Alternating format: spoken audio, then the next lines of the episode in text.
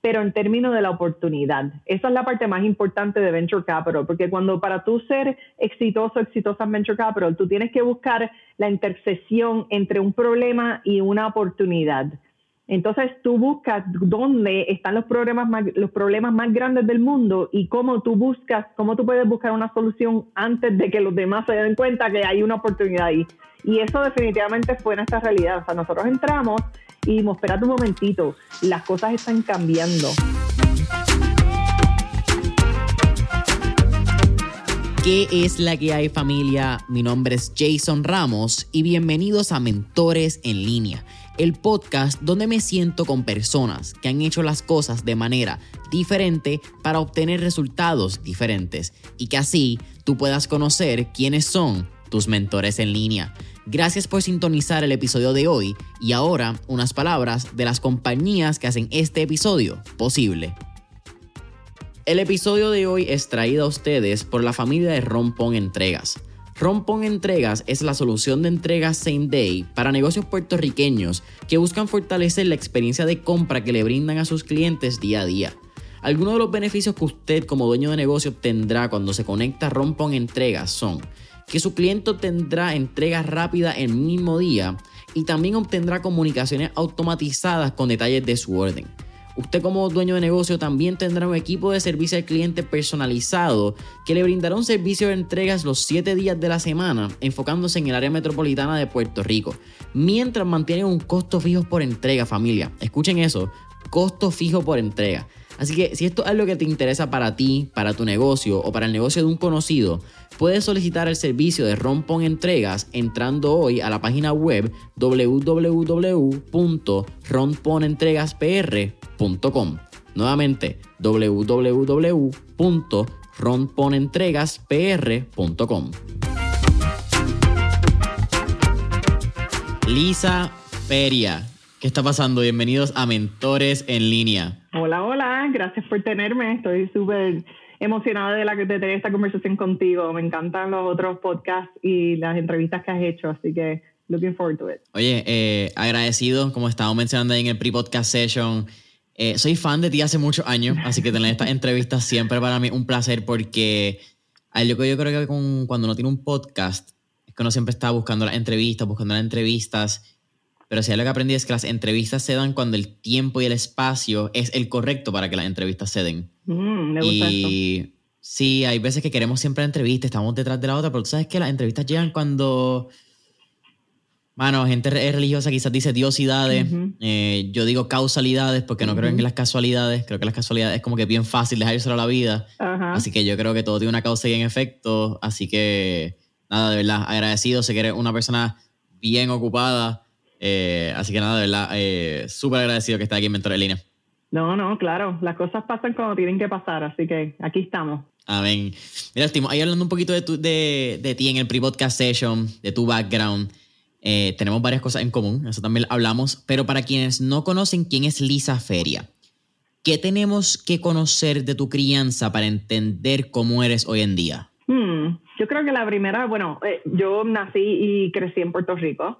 Eh, de padre cubano. Así que mi papá y la familia de mi papá salieron de Cuba cuando Fidel pues entró en poder y ellos fueron uno de muchos, y he escuchado otros otros episodios de tu podcast, sé que es una historia similar a otros, pero fueron uno de muchos que se fueron sin nada nada más que la ropa en su espalda, aunque, aunque mi abuela, historia un poco random, mi abuela eh, eh, cogió un poco de dinero y lo, lo cosió en su, en su correa, así que por lo menos sacó uno, un poco de dinerito, mi abuela megavaras, bendito. Este, y, y yo me recuerdo mi, mi, mi, esa fue mi bisabuela, mi abuela siempre decía que ella, mi bisabuela no les dijo hasta que llegaron a España, fueron a donde fueron primero, y casi se mueren porque ellos, si te encontraban algo, olvídate, no salías de Cuba y ya tú sabes. Así que este, fue una, una travesía para ellos bien difícil y obviamente tuvieron que empezar de nuevo no solamente en, en, España, eventualmente en Nueva York, pero empezar eh, de nuevo en Puerto Rico. Así que yo vengo de ese lado, pues un lado bien eh, empresa, de muchas personas empresarias, de coger muchos riesgos, de meterle a las cosas nuevas, pues sabiendo que así es que se mejora la vida. Y definitivamente mi familia por de los dos lados, pues siempre eh, cogió, eh, pensó en la educación como algo bien valioso y algo que, que, eh, me criaron considerando algo bien valioso, ¿no? Así que, pues mira, de ese lado, pues siempre he sentido que si mis abuelos y, mi papá y su mamá pues salieron de Cuba y entraron como emigrantes y eventualmente encontraron, encontraron mejores vidas, pues lo menos que yo puedo hacer es usar la vida y la educación que me dieron para echar para adelante y hacer algo notable e importante con mi vida. Y yo estuve en Puerto Rico eh, hasta mis 19 eh, años, porque yo pues fui amarista, que es una de las cosas que tenemos en común. Interesantemente, cuando yo fui amarista, pues eh, era la segunda clase que tenía mujeres, porque antes marista era todo varones.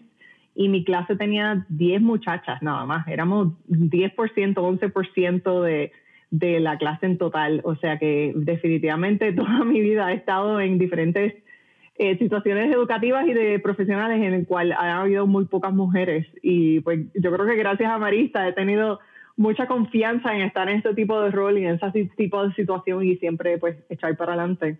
Y entonces pues fui a la Universidad de Mayagüez a estudiar ingeniería química y eventualmente pues tuve un, una decisión bien grande que fue mover, mudarme a Estados Unidos a buscar yo también una vida mejor y una carrera mejor. Y entonces empecé a estudiar ingeniería química o terminé ingeniería química en Georgia Tech. Eh, pero en términos de mi crianza, pues mi familia siempre ha sido empresarial, ha sido una familia que pues no vino de tanto, pero pues se han echado para adelante ayudándose uno a los, a los otros y definitivamente pues dándome a mí todas las oportunidades posibles. Mi mamá quedó cinta a los 17, mi papá tenía 18 y yo fui la, la primera nieta, la, la que estrenó mis abuelos, como quien dice, de ser abuelo. Y pues ha, habido muchas este, expectativas en mí y muchas eh, esperanzas en mí y eso yo siempre en mi vida lo he cogido bien en serio porque eh, mi mamá y, mi papá, pues los dos bien talentosos e increíbles, pero tuvieron que hacer muchísimos sacrificios a esa edad. Yo no me imagino ser, haber sido madre a, los 17. Eh, así que ellos, pues sí, tuvieron que sacrificarse muchísimo para echarme para adelante.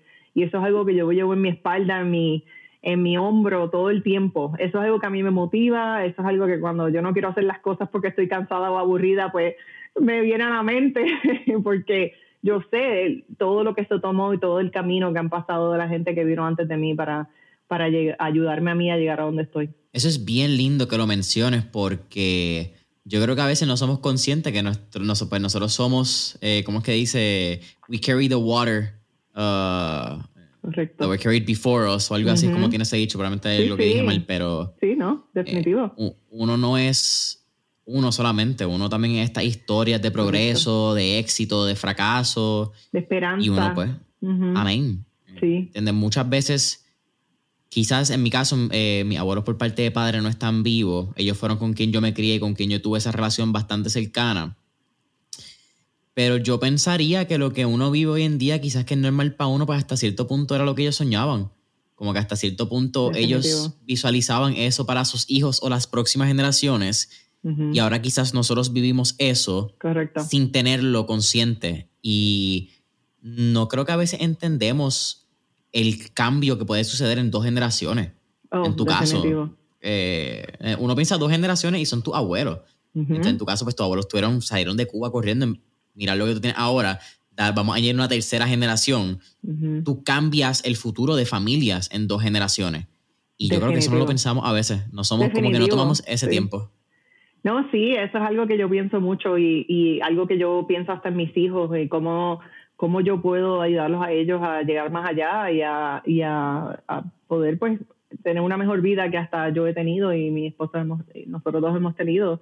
Pero, o sea, hasta hoy día yo, yo siempre pues a mi familia pues sí les compro un pasaje o si eh, los ayudo y yo pago pues el hotel donde nos quedamos en algún sitio, yo siempre como que, ay no, pero no hagas eso, yo, pero si esto, eso lo pagaste tú.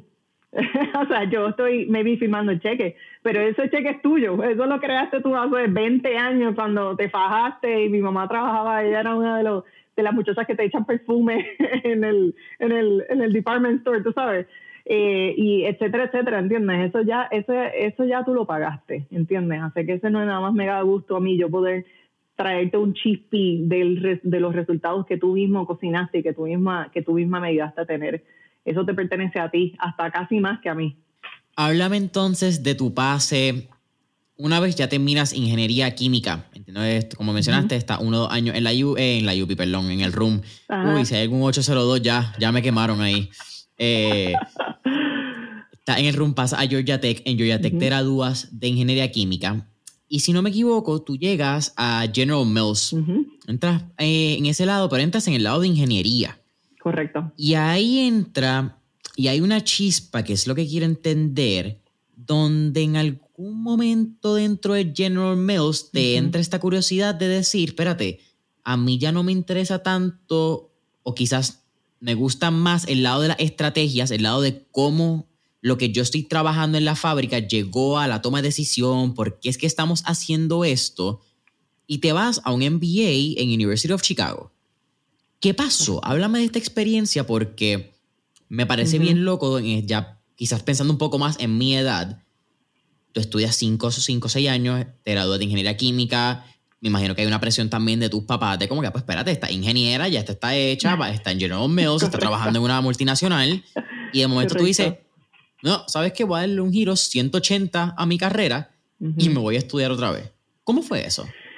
Ya, definitivo. esto, esto ha sido, tú has, tú has tocado ahí en un punto tan crítico en mi vida, porque yo siempre en mi vida he tenido dos, eh, dos, dos, dos ríos, como quien dice, que, que me empujan a, a, donde he, eh, a donde he llegado en términos de carrera de educación. Uno, una fuerza bien grande en mi vida ha sido la estabilidad, que es lo que tú estás hablando, es la multinacional. Coge tu carrera, coge una buena carrera, métete en la multinacional, be safe, ¿entiendes? Este, sabes dónde va a salir tu, tu próximo cheque, sabes cuánto es, tienes un montón de consistencia y estabilidad. Y eso es lo que nosotros queremos, que, que tú estés estable, estés segura, no cojas riesgos, ¿entiendes? O sea, que hay una parte que siempre en mi familia me han inculcado de, de buscar esa seguridad.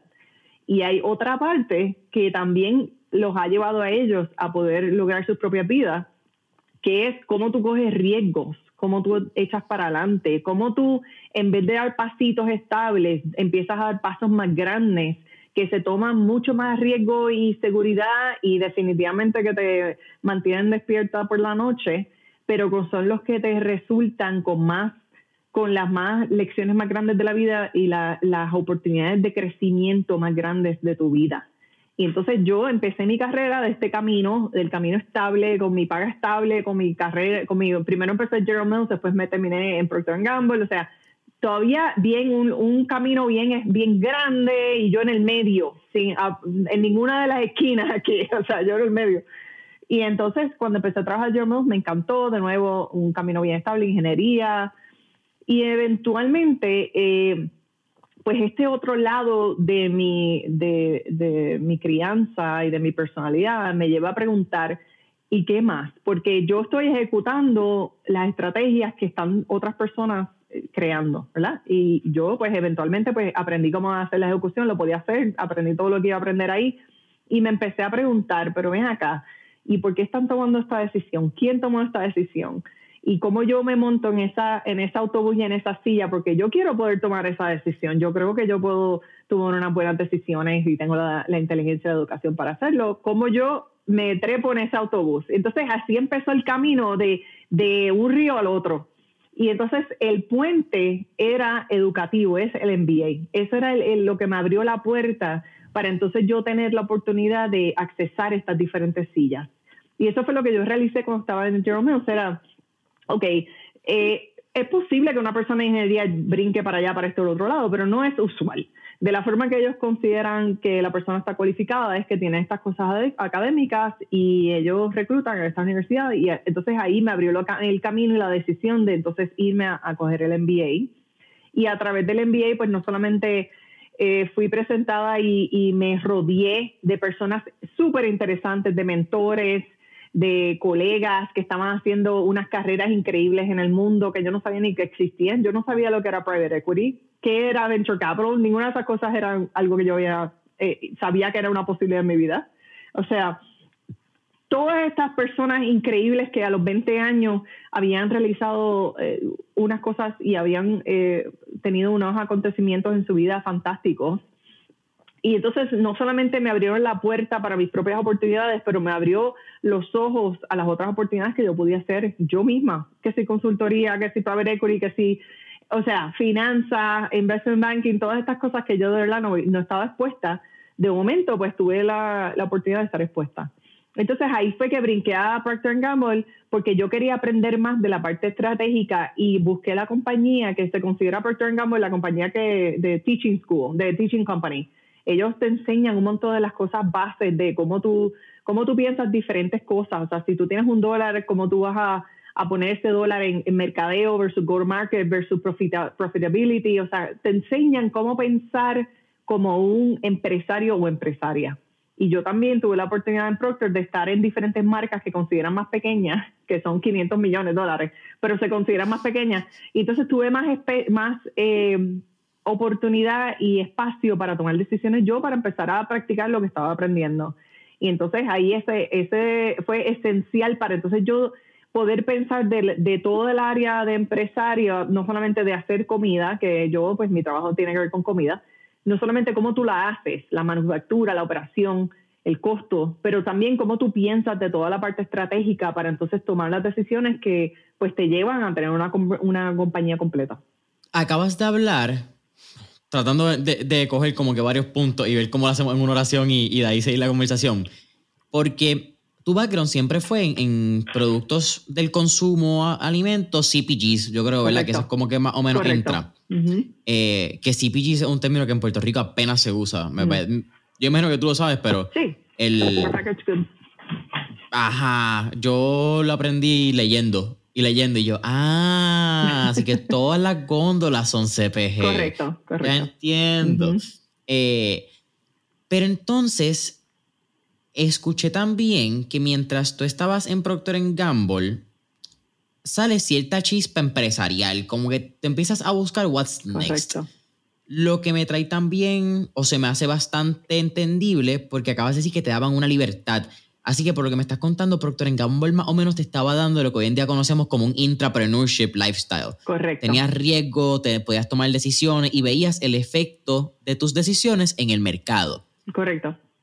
Pero en esta búsqueda de tú ver cuál es tu futuro, te encuentras eh, en un cuchillo, en una Y, como le decimos aquí en Puerto Rico, entre emprender y entrar al mundo de venture capital. ¿Por qué escogiste la segunda y no emprendiste? Aunque, ¿verdad? Vamos a hablar straight up capital, sigue siendo un emprendimiento, tú también levantas capital, hay un marketing, hay una confianza, con, tienes un consumidor, un cliente, hay unas responsabilidades. Pero ¿por qué no montar tu empresa como tal? Claro. Pues mira, eh, Procter Gamble a mí me dio la oportunidad de ser más empresaria, entrepreneur, que correctamente tú lo acabas de mencionar. Eh, pero algo pasó en, ese momento que estaba en Procter Gamble, porque todavía, aunque eh, coger mi MBA y cambiarme para, una, para General Management fue un brinco para mí, todavía estaba bastante en un lado estable. O sea, estaba en una compañía bien grande, ¿no? Pero eso te da muchos beneficios, pero también te da muchas eh, handcuffs, ¿no? Eh, te da mucha, te, corta también mucha habilidad de tomar tus propias decisiones y de extender tus alas.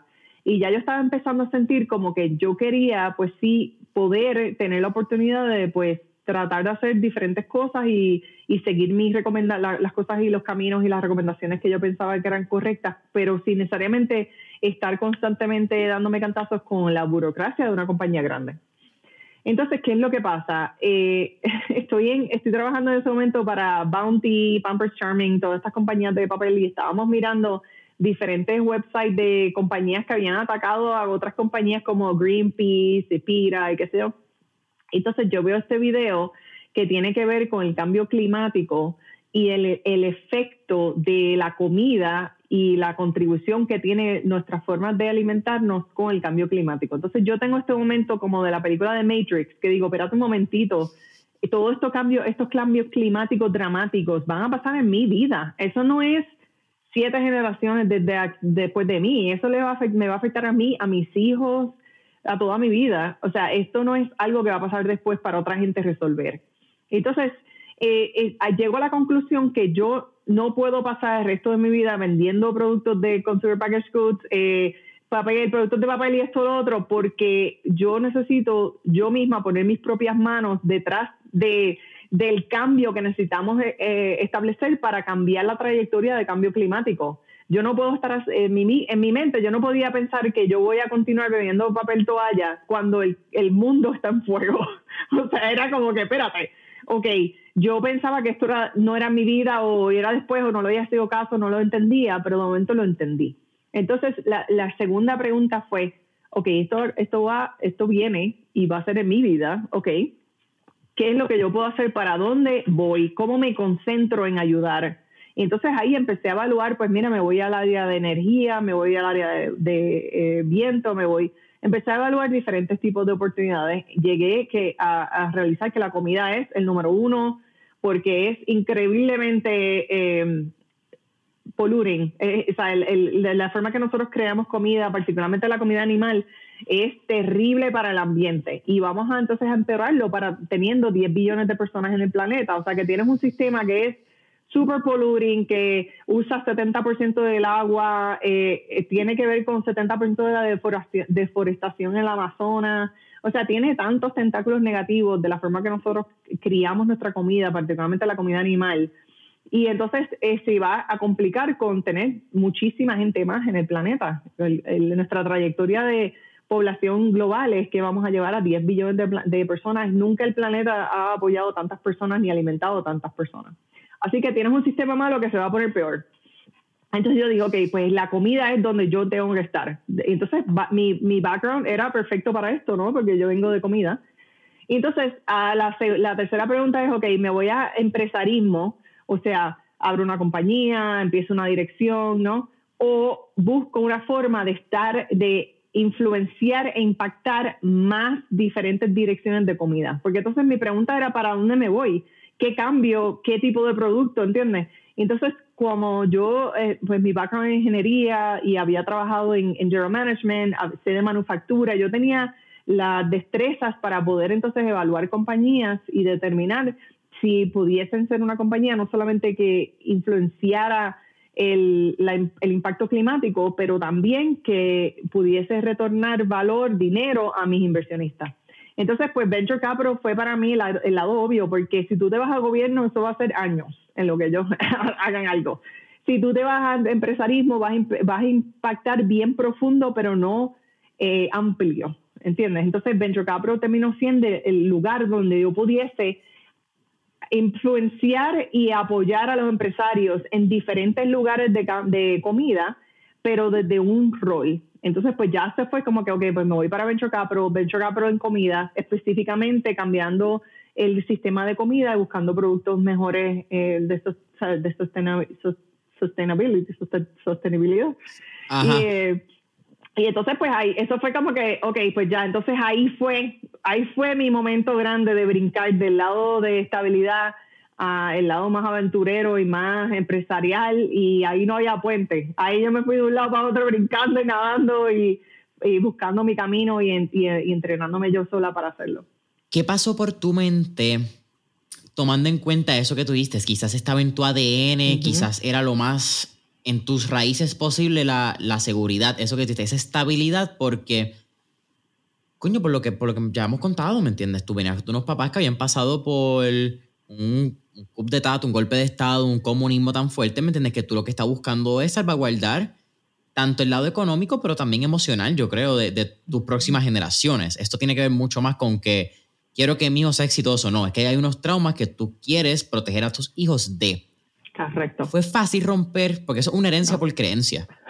Definitivamente que no.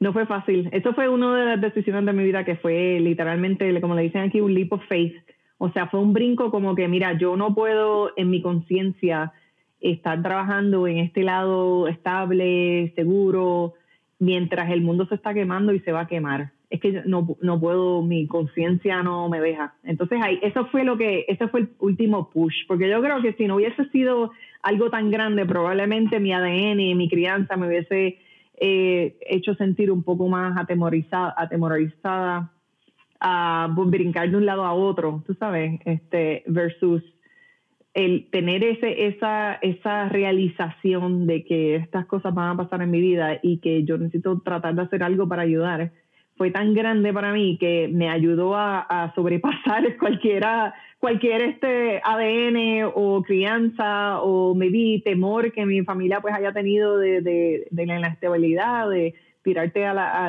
a la calle y tirarte uh, Del, del cliff, ¿no? pero es que a la misma vez, tú sabes, ahora que estoy del otro lado, que ya llegué al otro lado, que nadé, me trepé en la otra isla, eh, contra que, que, que, realizo que esos son los cambios más importantes de la vida. Eh, cuando tú en realidad tomas un riesgo, cuando tú te tiras porque tienes una convicción tan profunda, cuando tú buscas las oportunidades más grandes posibles, más de lo que tú hubieses podido imaginar, ahí es que, ahí es que tú progresas de verdad. Ahí es que donde está el, el valor que tú puedes contribuir. Ahí es que tú le pagas todos los sacrificios a tu familia, pero tienes que llegar al momento que, que tú te tiras y tú echas para adelante y tienes suficiente confianza en ti de que you're to figure it out, ¿entiendes? Aunque maybe tú no sabes lo que estás haciendo ahora, pero tu commitment contigo, con tu familia, es que you're to figure it out y tú vas a echar para adelante. Este, y eso, y eso fue, o sea, ahora que estoy de otro lado, pues mira, le doy muchas gracias a, a mi familia que también me entrenó, que ellos, ellos echaron para adelante, ellos hicieron eso mismo. Ellos se tiraron, ellos nadaron, ellos se treparon al otro lado con las uñas y los pies y, tú sabes, y, y eventualmente llegaron a establecer sus propias carreras, sus propias direcciones, o sea que ya yo también vi, los he visto a ellos, como ellos no tuvieron, o sea, lo, lo hicieron y lo lograron y no se echaron para atrás porque, porque era difícil o les daba miedo. Entras a Straight Dog Capital creo que 2014, más o menos. 15. 15, 2015. Hablar de food tech, particularmente en el lado de plant-based, eh, hay que hablar también. Ustedes fueron uno de los primeros grupos que invirtió early en Beyond Meat, si no me equivoco.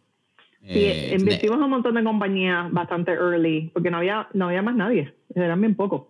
Háblame de, de, ese mismo. Sí, te menciono Beyond Meat porque yo creo que es la que. yo creo que más que nada el mundo del, del público, de lo que son las compañías públicas, los traders que nos siguen, pues Beyond Meat ha estado bastante como que en ese loop. Igual Impossible, pero en la industria como tal, que yo creo que simplemente ha estado teniendo un boom también desde el lado de los open markets. Pero ocho años atrás, 2015, ¿cuál era el panorama de todo lo que hoy en día conocemos como food tech? Claro. Pero Quiero hablar un poco, porque yo creo que hasta tú misma, por lo que pude escuchar, tu visión de lo que era FoodTech o cómo ustedes quieren invertir y cuáles eran los principios han evolucionado durante el tiempo mientras esta tecnología ha ido avanzando y hemos entendido los componentes, hemos entendido todo lo que podemos hacer, porque mientras la tecnología evoluciona, pues también debería cambiar nuestra perspectiva. Correcto. Pero esos inicios, ¿cómo fueron?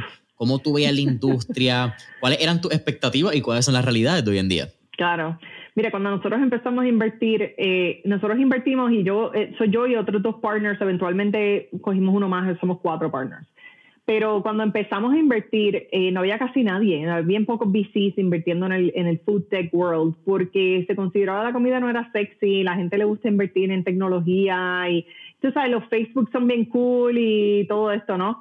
Eh, así que esta área era bastante abandonada, pero nosotros entramos con tanta convicción, no solamente en el término del impacto, que ya lo he hablado, un impacto increíble, pero en términos de la oportunidad. Esa es la parte más importante de Venture Capital, porque cuando para tú ser exitoso, exitosa en Venture Capital, tú tienes que buscar la intersección entre un problema y una oportunidad. Entonces tú buscas dónde están los problemas más, los problemas más grandes del mundo y cómo tú buscas, cómo tú puedes buscar una solución antes de que los demás se den cuenta que hay una oportunidad ahí. Y eso definitivamente fue nuestra realidad. O sea, nosotros entramos y dijimos, espérate un momentito, las cosas están cambiando. Tú tienes la generación Z, los milenios comen y esperan diferentes cosas de la comida.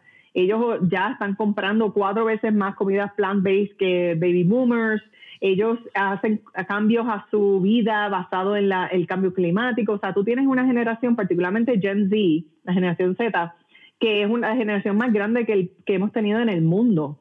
Son más grandes que los baby boomers. O sea, esta es una generación enorme, ¿no? Y los, los millennials también, pero particularmente los Gen Z vienen diferentes, están son diferentes. Entonces nosotros vimos toda esta gente que estaba empezando a crecer, que ya no eran niños, ya están más en los adultos, ya empezaron a tener sus trabajos, ya estaban empezando a influenciar los mercados. Y ellos estaban comiendo diferente y ellos están buscando cosas diferentes en la comida. Y dijimos, espérate, ahí hay una oportunidad. Número dos, ¿qué es lo que estaba pasando? Que lo, ahora las causas líderes de las muertes en los, en los países develop, ¿verdad? Eh, Estados Unidos, el EU, etcétera, no, ya no es, starvation ni guerra, ahora es, es, causado mucho en lo que comemos. Son problemas crónicos como diabetes, high blood pressure, heart disease, ¿no? Eso tiene un montón que ver con lo que nosotros comemos. Entonces tú tienes estos grupos como Gen X y los baby boomers que no necesariamente están super concerned con el cambio climático ni están haciendo muchísimos cambios por eso, pero les preocupa su salud. Entonces, ellos están buscando comida más saludable, ¿entiendes? Entonces, ellos están desesperados por cambiar sus dietas, los baby boomers están yendo al cardiólogo, el cardiólogo, cardiólogo le está diciendo, mira, tienes que comer menos, menos red meats, ¿entiendes? Tú tienes que comer menos colesterol.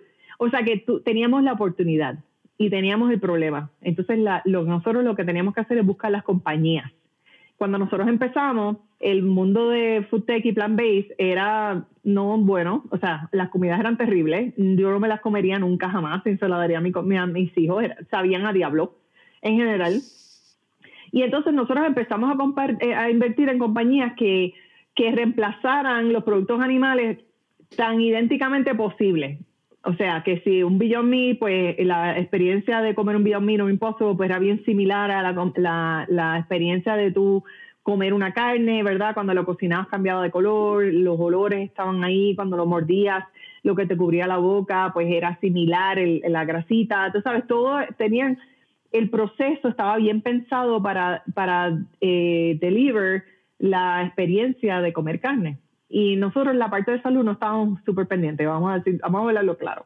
Porque para nosotros era, mira, aquí la comida que está es terrible, la gente quiere comer carne, vamos a buscar lo más similar a carne posible para que entonces empecemos a transicionar. Ok, cuando empezamos a hacer nuestro primer fondo, ahora estamos en el tercero. Cuando empezamos a meternos en el segundo fondo, llegamos a realizar la realidad que, mira, la tecnología está mejorando. Nosotros no tenemos que hacer sacrificios de nutrición para llegar a la parte sensorial puedes tener una comida que tenga las dos cosas. As a matter of fact, we should expect it. Eso es lo que debemos buscar. Una comida que sea en plant, que sea basada en plantas y que sea deliciosa, pero que también sea mejor para ti, en todas las, en todas las medidas. Que la grasa sea menos, que las calorías más bajas, fibra, las proteínas, todo esto, ¿verdad? Todas las cosas que estamos buscando, sin las cosas malas que te trae la comida, la comida animal. Entonces, pues hemos evolucionado sobre tiempo a que la expectativa, nosotros le decimos ahora versión, versión 3, la expectativa es plus, plus, plus. Tú tráeme una comida que sea mejor para mí, que estaba amazing, ¿no? Que sepa increíble, que yo pueda servírsela a cualquier persona con orgullo y que sea mejor en términos de la, del pollution, del agua, de todas estas cosas, ¿no? Y entonces hemos podido, y gracias a la tecnología y cómo ha avanzado, encontrar, identificar e invertir en, comidas y en compañías que están haciendo un sistema de comida nuevo que yo estaría orgullosa si me muero mañana, yo estaría orgullosa de lo que hemos podido traer al mercado y lo que viene. O sea, esto, las compañías que yo he invertido este, el pasado año y medio han sido una de las mejores en mi carrera. O sea, lo que viene es fantástico. Es bacon eh, que está hecho de, de mush, de setas, con tres ingredientes y sabe increíble, o sea, como bacon, ¿entiendes? Es huevo con la clara y, lo amarillo, la yema, con que tú lo, cortas y corre como un huevo, pero sin colesterol y sin grasa y con bajas calorías. Tú sabes, es eh, literalmente carne, carne, la célula de la carne, el tissue de la carne, la grasa de la carne, pero tiene suficientemente plantas, o sea, ingredientes con plantas para que sea mejor para ti. O sea, aunque a ti te encante comer un steak todos los días, pues está bien, vamos a hacer steak, pero en vez de ser 100% steak, es maybe 80% con 20% de setas o soya o wheat gluten o lo que sea, para que entonces tu, tu impacto nutritivo sea significativamente mejor. Eso es lo que yo quiero. Es un sistema que sea mejor para nosotros y que también no queme el mundo, by the way. Claro. In the process, let's not burn the world. Exacto. Pequeño dato importante. Pequeño. Eh, eh, me parece bien interesante, Elisa, porque creo que también tiene que haber un, un proceso eh, mental, interno, personal de retrospección con lo que tú acabas de mencionar, que es, mano, ¿sabes qué? Ah, vamos a hablar claro. Quizás nuestro primer round no estaba tan enfocado en la salud. Quizás no estaba tan enfocado en que tú lo has mencionado en otra entrevista, la lista de ingredientes. Correcto. Pero me parece brillante y me gustaría que hablaras también un poco de, reconocer, no un error, pero quizás reconocer que la toma de decisión pudo haber sido mejor. Eso no pasa siempre. Hay mucha gente que no está dispuesta a decir, ¿sabes qué? We could have been better. Como pudimos, ¿sabes qué? Hicimos bien, pero siempre puede ser un poco mejor. Definitivo. ¿por qué tomar esa decisión de como que mejorar cada ronda y también personalmente, ¿verdad? Porque hasta cierto punto le pegas al ego. Eh, le pegas al ego diciéndole, pudimos haber sido mejor. Claro, mira, nosotros, como te digo, ese es el, beneficio de, uno tener la experiencia, las experiencias de la vida. Y no solamente eso, número uno, sino número dos, estar increíblemente enfocados, nosotros estamos bien enfocados en el impacto que tenemos no solamente al ambiente y en las personas, pero también a las personas que invierten en nosotros, porque de la forma que nosotros invertimos es porque un grupo de personas y de compañías y fundaciones, etcétera, invierten en nosotros. Ellos nos dan el dinero, nosotros lo invertimos. Y al fin y al cabo, lo que nosotros le debemos a todas esas personas que invierten en nosotros es mejorar día a día y es ser mejor inversionista y aprender de los errores de nosotros y de los errores de los demás y ver el mercado y cómo nosotros podemos hacerlo mejor, acelerarlo, cómo nosotros podemos eh, evaluar nuestras decisiones y decidir qué, dónde nos fuimos bien y dónde pudimos haberlo hecho mejor. Y esa es parte, eso debería ser parte y debe, o sea, honestamente debería ser parte de todo el mundo, pero en general, si tú estás en, inversión, en inversiones, la tecnología cambia tan rápido y los mercados cambian tan rápido que tú tienes que estar dispuesto todo el tiempo a evaluar las decisiones que has hecho y a decir cómo lo podías haber hecho mejor. Nosotros hacemos eso internamente en Street todo el tiempo. O sea, vemos alguna compañía que le fue increíblemente bien y por qué le fue bien y, cómo nosotros pudiésemos haber puesto más dinero ahí, cómo lo podíamos haber identificado antes. Y en la que no le fue bien, por cómo nosotros podíamos haber evitado esa decisión o haber identificado problemas antes. Y entonces cada vez nos convertimos en, mejor, en mejores inversionistas y eso es lo que nosotros le debemos a las personas que invirtieron en nosotros, lo que le debemos a, lo que estamos tratando de hacer, porque si nosotros fallamos completamente, entonces, mira, el sistema de comida continúa siendo incredibly polluting y no ayudamos al cambio, al cambio de trayectoria para nada. O sea que al fin y al cabo, el, lo, que nos, lo que nos propulsa es tanto más que el ego. Al revés, eh, nosotros consideramos el ego como una cosa que nos puede echar para atrás y nos puede hacer menos eficiente a lo que podemos ser. Wow. Sí, me parece bien loco porque habla mucho de eficiencia y ahí habla mucho de tu background de ingeniería. Eh, está, en esta semana que estamos grabando, esta es la, tercera y he tenido dos ingenieros en esta semana y me encanta porque, al igual que lo mencioné, aunque esta, esta entrevista sale antes que la que lo mencioné, eh, yo le peleo mucho eso a mi educación, porque mi educación nunca me enseñaron que la ingeniería era hacer sistemas más eficientes. Para mí la ingeniería era o la industrial, bueno, industrial no, ingeniería mecánica, que el que estaba en la fábrica, tenía el casco, estaba velando todo, o el químico eléctrico, que estaba bregando en fábricas también, o con cable. Y entonces yo era, yo era como que, ah, ingeniería, el otro. Pero eso es, una vez salgo de escuela superior que empiezo a entender, ah, espérate, no, la ingeniería realmente lo que se enfoca es en encontrar qué tornillo viramos tres cuartos de pulgada, media pulgada, para hacer toda la línea más eficiente. Correcto. Y eso es, si tú operas de esa manera, no importa en qué sea, lo estábamos hablando en el pre-podcast, no importa si es en tu fase como triatleta, en tu, fase, en tu fase como negocio, en tu fase como estudiante, como papá, como hijo, wow, seríamos mucho mejor como, como personas, como, claro, como individuos. Claro, claro. Contigo me puedo centrar a hablar tres horas, porque creo que tienes dos áreas muy interesantes. Tienes el lado de el VC, el lado de tu perspectiva, a entrar a ese mundo y tu lado de la perspectiva desde el empresarismo bajo la perspectiva del, del, VC, ¿verdad? De inversionista. So, quiero atacar rápido porque no quiero quitarle mucho mérito, ¿verdad? Porque quiero hablar de tu visión bajo el startup, cómo invertir, cuáles son las cosas que los empresarios deberían velar desde tu punto de vista.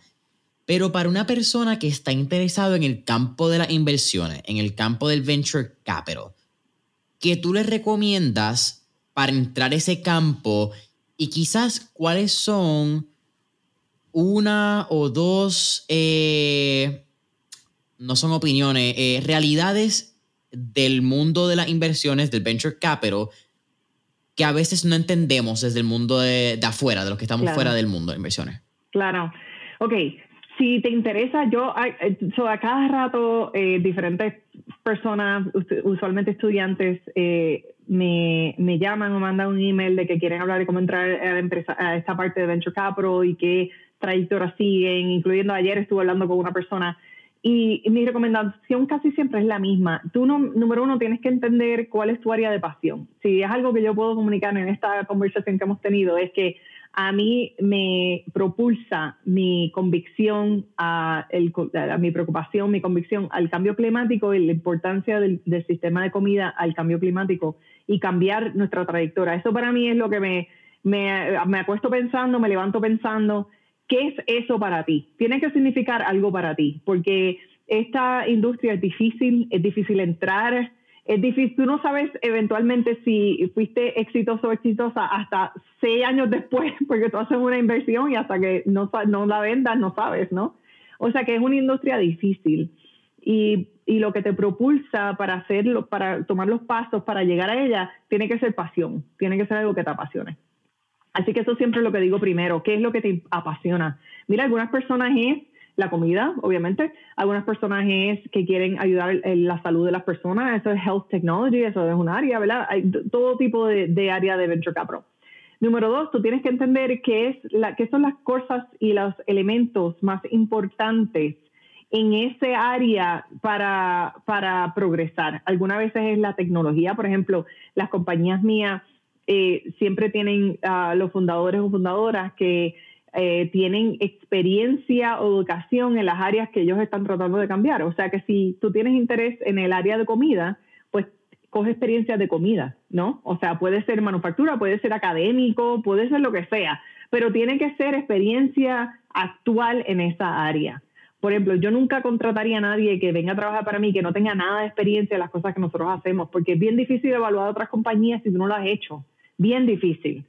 Por eso en Venture Capital muchas veces las personas que hacen lo que yo hago vienen de empresarismo, porque ellos han corrido una compañía o han estado en academia estudiando esto por los pasados cinco años o han hecho internships, etcétera, en esta área, ¿no? O sea, hay que ver experiencia.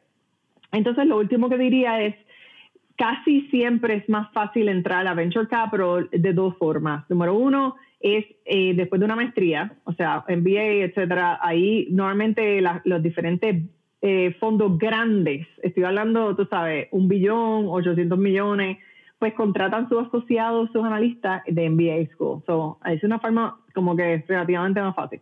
La otra forma es banca, especialmente en el área de, de tecnología, muchos de los analistas de los asociados de Venture Capital provienen de Investment Banking. Eso es una, una línea que se ha establecido hace muchos años, que si tú tienes Investment Banking Experience, mucha experiencia en finanzas, pues entonces tú puedes venir y entrar a Venture Capital particularmente en tecnología y cosas que requieren eh, pues análisis financiero.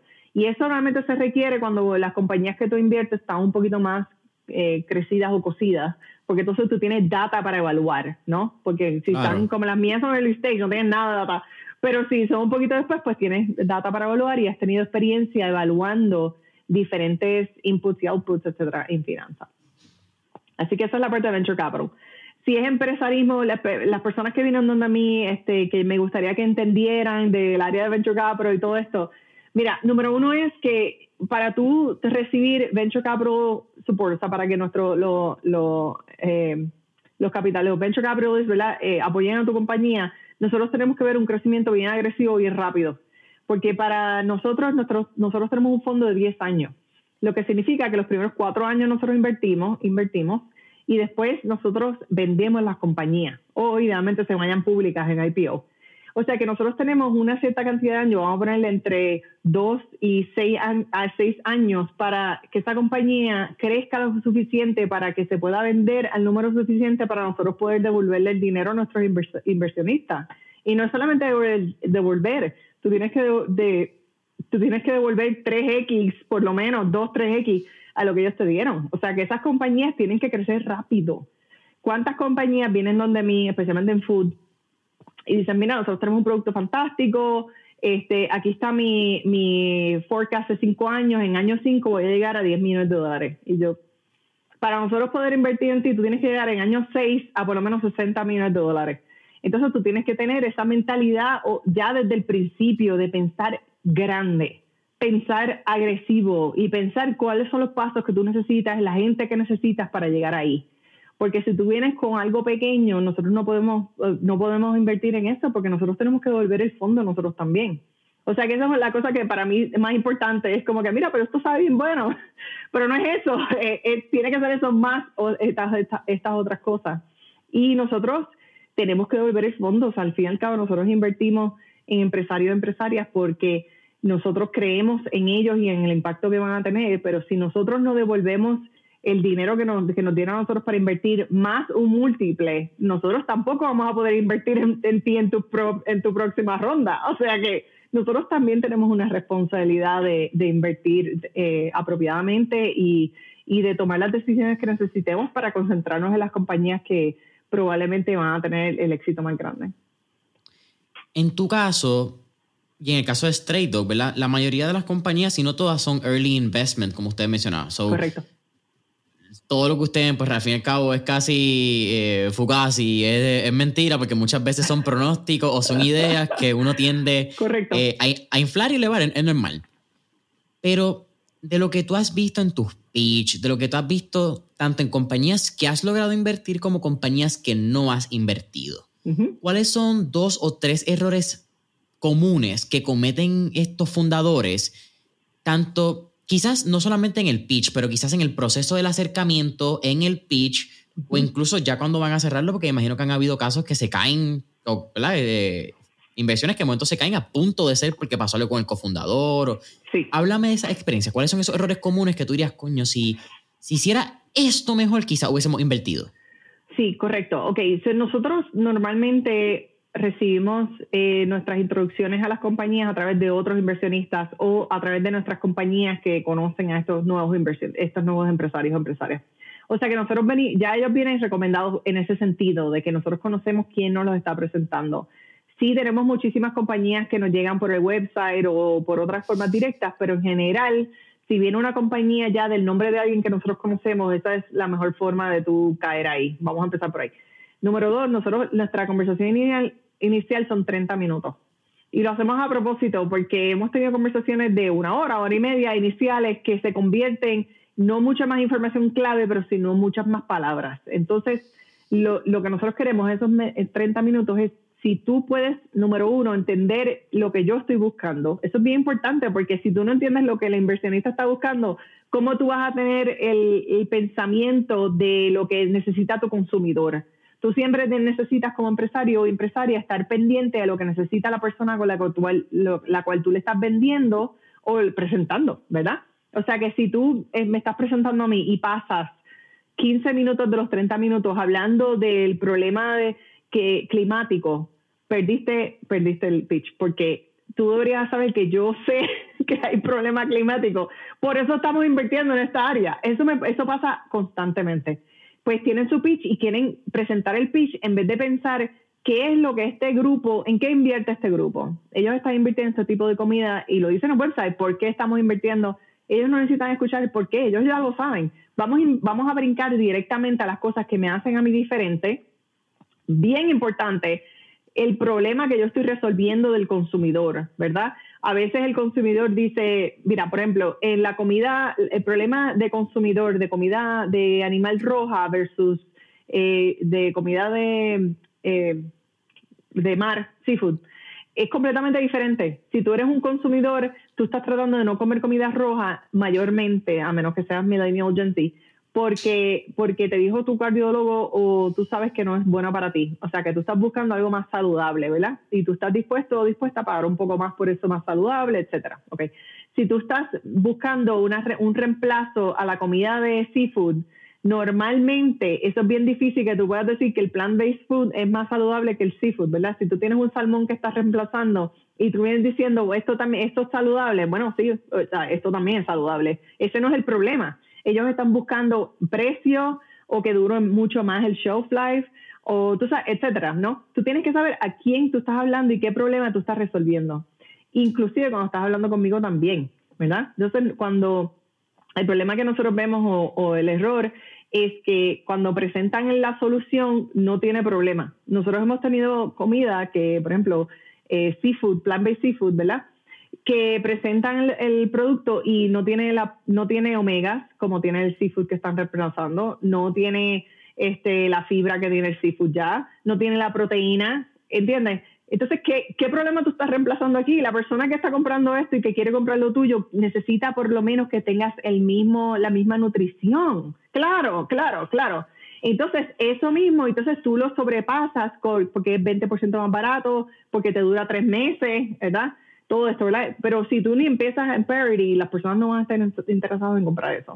Y tú no sabes la cantidad de empresarios que nosotros hemos tenido que vienen con una, una solución que no resuelve el problema y que no han, no han de verdad tratado este, este producto y este pitch a un consumidor, al consumidor que están targeting, ¿verdad? Ellos tratan el producto internamente, pero no a la persona que tiene que pagar los dólares en el, en el, en el supermercado para comprar este producto. No, entonces, número tres, el producto no hace dinero, los gross margins son negative.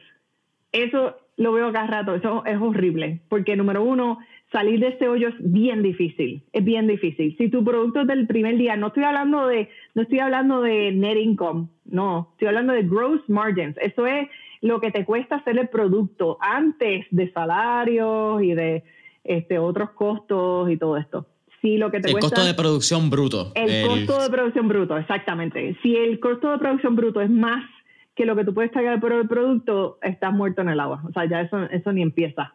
Porque entonces los, los, empresarios dicen, no, en, tres o cuatro años, cuando yo tenga escala, pues voy a poder tener estos márgenes. No lo he visto ni una vez. Si no empieza, si no empieza con un buen margen, por lo menos razonable, eh, la, esa subida es bien difícil y entonces tienes que levantar dinero constantemente sabes, entonces esto es bien peligroso, bien riesgoso, porque levantar dinero es bien difícil. Eh, y entonces lo último que diría es, eh, no dan tiempo para nosotros tener una conversación al final. presentan, es como, eh, quieren sacar todas las palabras y no hay un momento que dicen, ok, esto es lo que es diferente, esto es lo, mi trayectoria de crecimiento porque sé que eso es importante para ti. Esto es lo que nos hace diferente para que, en sentido de que no venga un competidor y lo pueda imitar rápido. Y finalmente, quiero entender qué es lo que te preocupa de esta presentación, quiero entender eh, qué es lo que estás buscando, qué tú has visto en, en otros que, que, te gusta o no te gusta. O sea, pregúntame cosas a mí, porque entonces tú puedes entender qué es lo que yo estoy buscando, ¿no? Dejar tiempo al final para tener esa conversación es bien importante. Bien importante. Me parece súper cool todo esto que menciona y particularmente ese lado del pitch de, mano, cómo sintetizarlo, porque yo no sé si pasa igual en inglés, pero yo creo en español tenemos muchas, si no demasiadas, palabras de rellenos. Palabras que se escuchan bien lindas, pero de momento, cuando tú llegas al final de la oración o el párrafo, que de momento le dice, ¿y qué me dijiste? Ah, nada. y entonces que tú digas, mano, ¿sabes qué? Toma el tiempo, si tienes una hora de pitch, en el caso son ustedes 30 minutos, pero en Puerto Rico yo creo que se estima bastante una hora. Aquí como que todo sale un poquito más, el Puerto Rican Hour. Eh, mano, pues coge media hora, habla de tus productos, sintetiza tu presentación, pero crea una conversación. Y entonces quizás esto es algo más bohemio mío, pero la gente, quizás es porque obviamente después de tener un negocio donde mi conversación es lo que actually crea el negocio del podcast, la gente no ve el valor en las conversaciones. Y muchas veces en las conversaciones, pienso yo, tú eres el inversionista aquí, ¿verdad? Me corriges, pero eso es gran parte de la relación que ustedes crean con, la, con, con los inversionistas o el, uh, investees, porque no se habla en español, pero, mano, ok, sí, tu producto quizás puede ser bueno, pero muchas veces, por lo menos creo que en tu caso, que invierten en early stage, ustedes invierten casi más en, en el empresario, oh, idea. ya, absolutamente porque no tienes mucha data. Eso es, bien eso es bien importante lo que te acabas de decir, y no solamente porque cuando tú recibes dinero de otra persona, tú te conviertes en un partner de esa persona y, y tú tienes una compañía que son 7, 8 años que vas a estar trabajando con esta persona de los dos lados. Y entonces yo lo que espero de ti es que tú no solamente pues sepas lo importante de, establecer una relación, número uno, pero even más importante que eso es que tú sepas que tu labor como empresario o empresaria es buscar valor en todas las relaciones que tú tienes. Entonces, eso significa que tú tienes que buscar también cómo yo te puedo ayudar. Yo me recuerdo una vez, yo tenía un, me recuerdo como si fuese hoy, yo tenía una, un pitch, eh, o sea, que me iban a hacer un pitch en Nueva York y estábamos en un, en un sitio de café y el, pues, el empresario pues, me hizo el pitch corto eh, y sin slice ni nada, solamente una conversación. Y entonces al final pues me empezó a hacer preguntas. Y ven acá, tú has visto muchas compañías así y qué es lo que has visto que no está funcionando y dónde hay un, dónde hay un espacio que no se ha llenado y cuál es el problema que tú estás viendo y qué es lo que qué es lo que están haciendo bien, qué es lo que están. Él me preguntó a mí, me preguntó a mí media hora de preguntas. Porque entonces cuando y me impresionó tanto porque porque dentro de la conversación pues estaba, por ejemplo, yo le dije, mira, están haciendo bien mal trabajo comunicándole al consumidor. Y tú has visto compañías o grupos que hacen esto bien. Y yo sí, absolutamente. Y él, tú me puedes conectar con qué sé yo, el grupo de, y yo, ok, me dio mis follow-ups, pero me impresionó tanto porque eso es lo que yo quiero de mis empresarios y empresarias, que cada conversación ellos caminen ayudando a la compañía, expandiendo la compañía, usando las destrezas de las personas que están alrededor, y para eso estamos aquí, ¿entiendes? Entonces, si tú solamente me estás hablando, hablando, hablando, hablando, pues, o sea, me recibí alguna de mi información, pero ya yo tengo, yo tengo ocho reuniones al día, por lo menos. O sea, yo, pues ya, se me acabó la media hora, me tengo que ir. Y no te pregunté las siete cosas que eran esenciales que se quedaron en mi cabeza que necesitabas haberme dicho. Porque yo tampoco te quiero estar interrumpiendo todo el tiempo, ¿entiendes? Entonces, estoy esperando que pares de hablar para poder tener la conversación, pero se acabó el tiempo, se acabó el tiempo. Wow. Lisa, eh, ya casi terminando, eh, porque quiero respetar muchísimo tu tiempo. Eh, hace menos de un año, y esto es bien loco, esto es un punto que no tiene mucha importancia en la conversación, pero quiero mencionarlo. Eh, parte de lo que hacemos en Mentores en línea, nosotros tenemos un newsletter que se llama Miércoles de Mentores. Sale todos los miércoles y está compuesto de tres lecciones o tres cosas que aprendí esa semana, unos ah. cuantos podcasts que escuché, la información del, del episodio más reciente. Y hace como tres semanas hablé sobre el tema de carne cultivada en laboratorios. Y cuando me estoy preparando para tu entrevista, me doy cuenta que estábamos hablando de upside foods. y entonces fue fue una, una flipa de momento entender, como dicen los españoles, que, mano, hasta, hasta cierto punto como que uno atrae estos temas. Como que yo creo que todo es una vibra, no hay casualidad, no hay casualidades, son causalidades. Exactamente. Y entonces, yo esperaría, por lo menos si el, de los que estén escuchando este episodio, que estén registrados en el newsletter, ya saben esta noticia. Pero en noviembre, la FDA le dio aprobación por primera vez a un producto de carne cultivada en laboratorio para el consumo humano. En este caso era pollo. Vamos, hay que hablar de la carne blanca, pero con carne a veces entendemos solamente que es carne roja. Claro. Y entonces me acabas de comentar, aunque esto sale en unas semanas, que recientemente eh, USDA también le dio esa luz verde. ayer, literalmente ayer. ¿Qué pasa por tu cabeza cuando empiezas a entender, ¿verdad? Estos momentos que son groundbreaking en la industria. Tú ser parte de estas compañías, ¿verdad? Que están literalmente abriendo la puerta para la industria. Y basado en eso y el resultado de ayer, ¿cuál tú crees que es el próximo paso o milestone para esta categoría? Mira, yo me siento como cuando tu hijo se gradúa y tú estás sentado en, la audiencia y lo, y lo ves o la ves caminando por, la, por el por el escenario este eh, el, ajá. sí el escenario. Eh, tú sabrás de eso yo no pero tocando madera todavía. Pues entonces, entonces es así mismo porque tú o sea nosotros como inversionistas nosotros estamos detrás de la cortina Yo nunca quiero estar frente a la cortina, yo quiero estar detrás de la cortina. Yo quiero apoyar a los que están haciendo el trabajo, ¿no? Y cuando tú ves una noticia así como que han recibido el USDA approval, esta compañía de nosotros de carne cultivada que se llama Upside Foods, es como que, wow, la ves caminando en el escenario, tú tuviste una parte pequeña de lo que lograron, ¿verdad?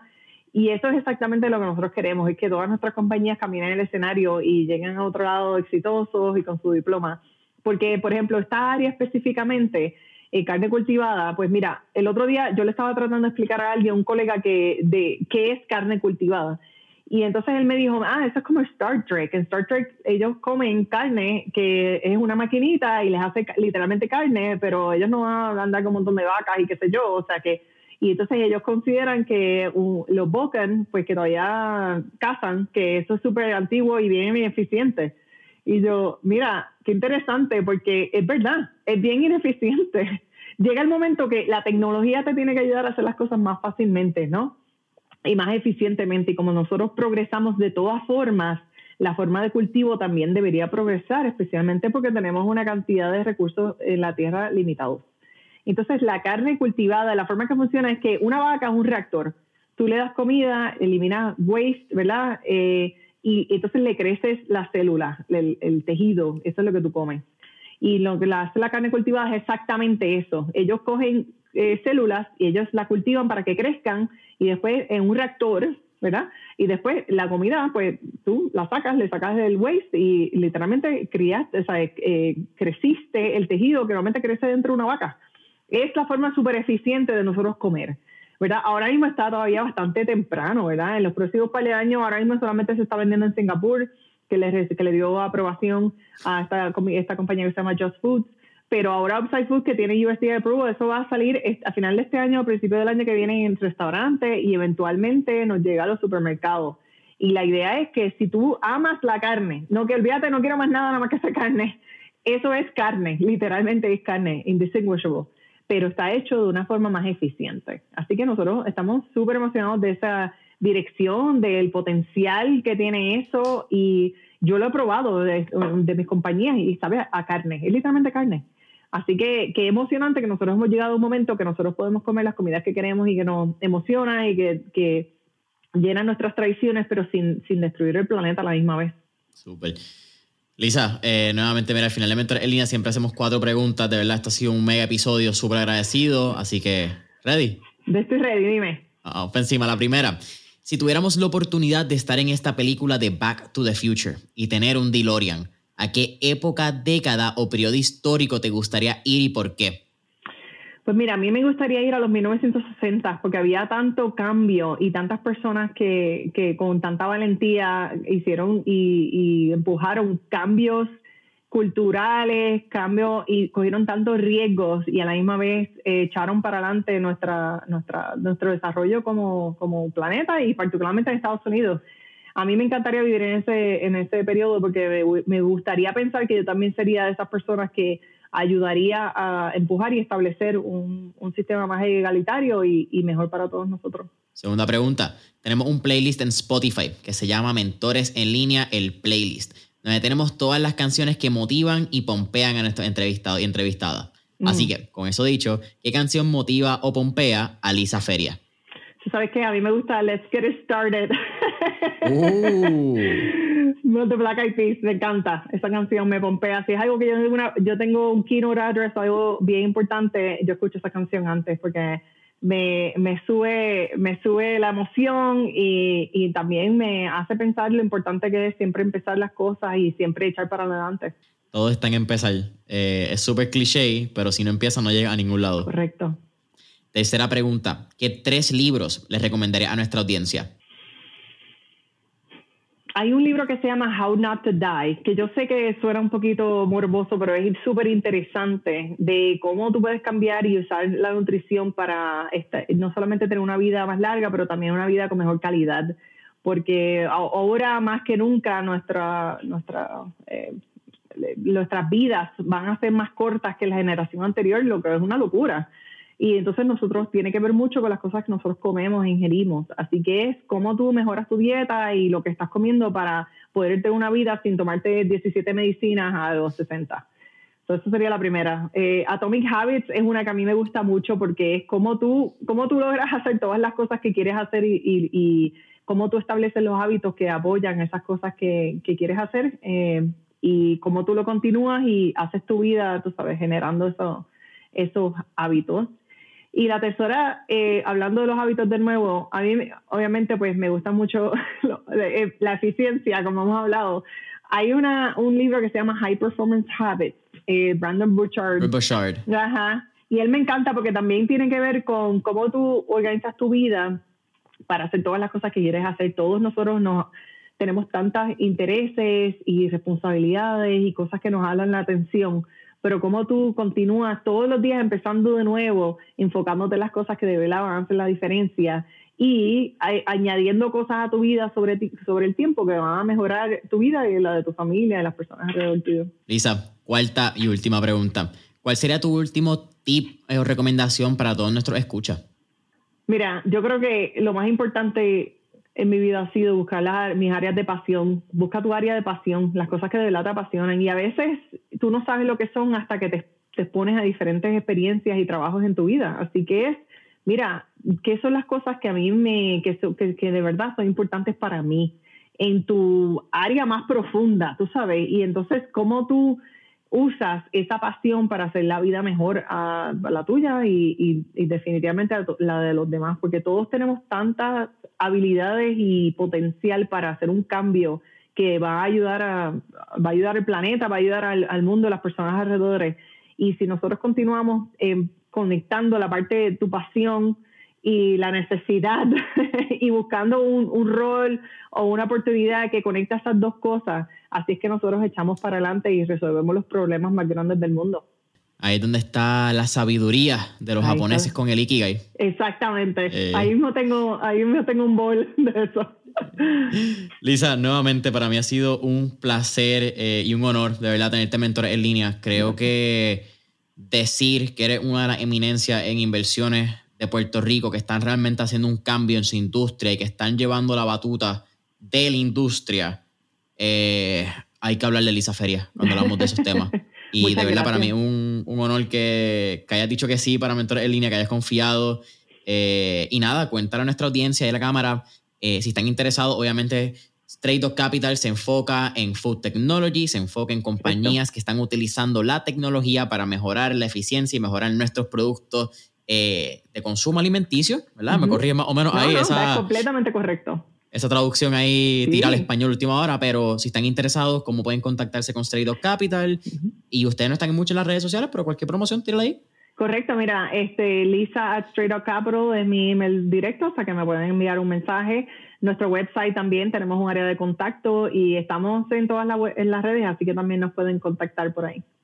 Familia Mentor en línea, Straight Dog Capital. Saben que pueden conseguir a mentores en línea en todas las redes sociales como Mentores en línea, Spotify, Apple Podcasts y YouTube para que escuchen el contenido también Mentores en línea, mentoresenlinea.com para nuestro newsletter, miércoles de mentores y hasta la próxima. Hasta luego.